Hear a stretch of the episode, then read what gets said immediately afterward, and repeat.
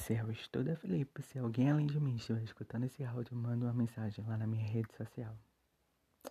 Vamos para o estudo. Súmula vinculante 11. Só é ilícito o uso de algemas em casos de resistência e de fundado receio de fuga ou de perigo à integridade física própria ou alheia, por parte do preso ou de terceiros, justificada a excepcionalidade por escrito sob pena de responsabilidade disciplinar civil e penal do agente ou da autoridade e de nulidade da prisão ou do ato processual a que se refere, sem prejuízo da responsabilidade civil do Estado. Comentários da súmula. Com base no estudo do Massinho do blog de Zero Direito. Em regra, a pessoa não pode ser algemada, tanto em caso de prisão, como em caso de levá-lo ao interrogatório policial, a levá-lo, a conduzi-lo para o interro interrogatório perante ao juiz ou qualquer outro ato processual.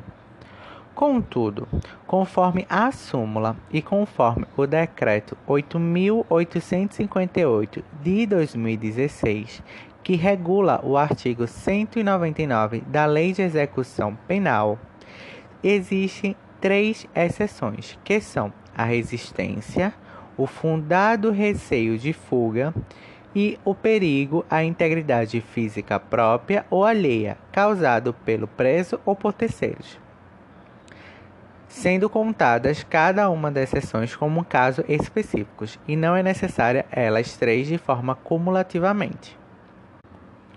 Contudo, devemos destacar que, apesar da existência do Decreto 8.858 de 2016, em nenhum momento no decorrer do decreto é previsto uma sanção para, para os casos em que o réu preso ou a pessoa que está sendo encaminhada para um dos atos tenha sido algemado fora das hipóteses previstas tanto no decreto como na súmula.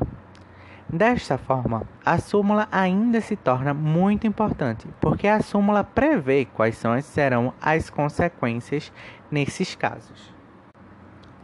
Deste modo, conforme a súmula, haverão quatro consequências, que poderão ser a nulidade da prisão, a nulidade do ato processual no qual participou o preso, a responsabilidade disciplinar civil e penal do agente ou da autoridade responsável pela utilização das algemas e a responsabilidade civil do Estado.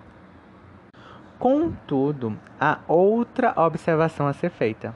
Quando se tratar de audiência de instrução e julgamento, o juiz, apesar do pedido da retirada das algemas, pode, de forma fundamentada, motivar por quais motivos ele não vai cumprir essa regra.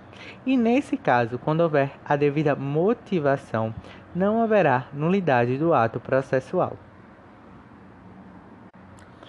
Acrescentando ainda, o decreto 8858 de 2016 trouxe uma inovação aos dizeres da súmula, uma vez que previu mais três hipóteses em que não poderá ser algemado.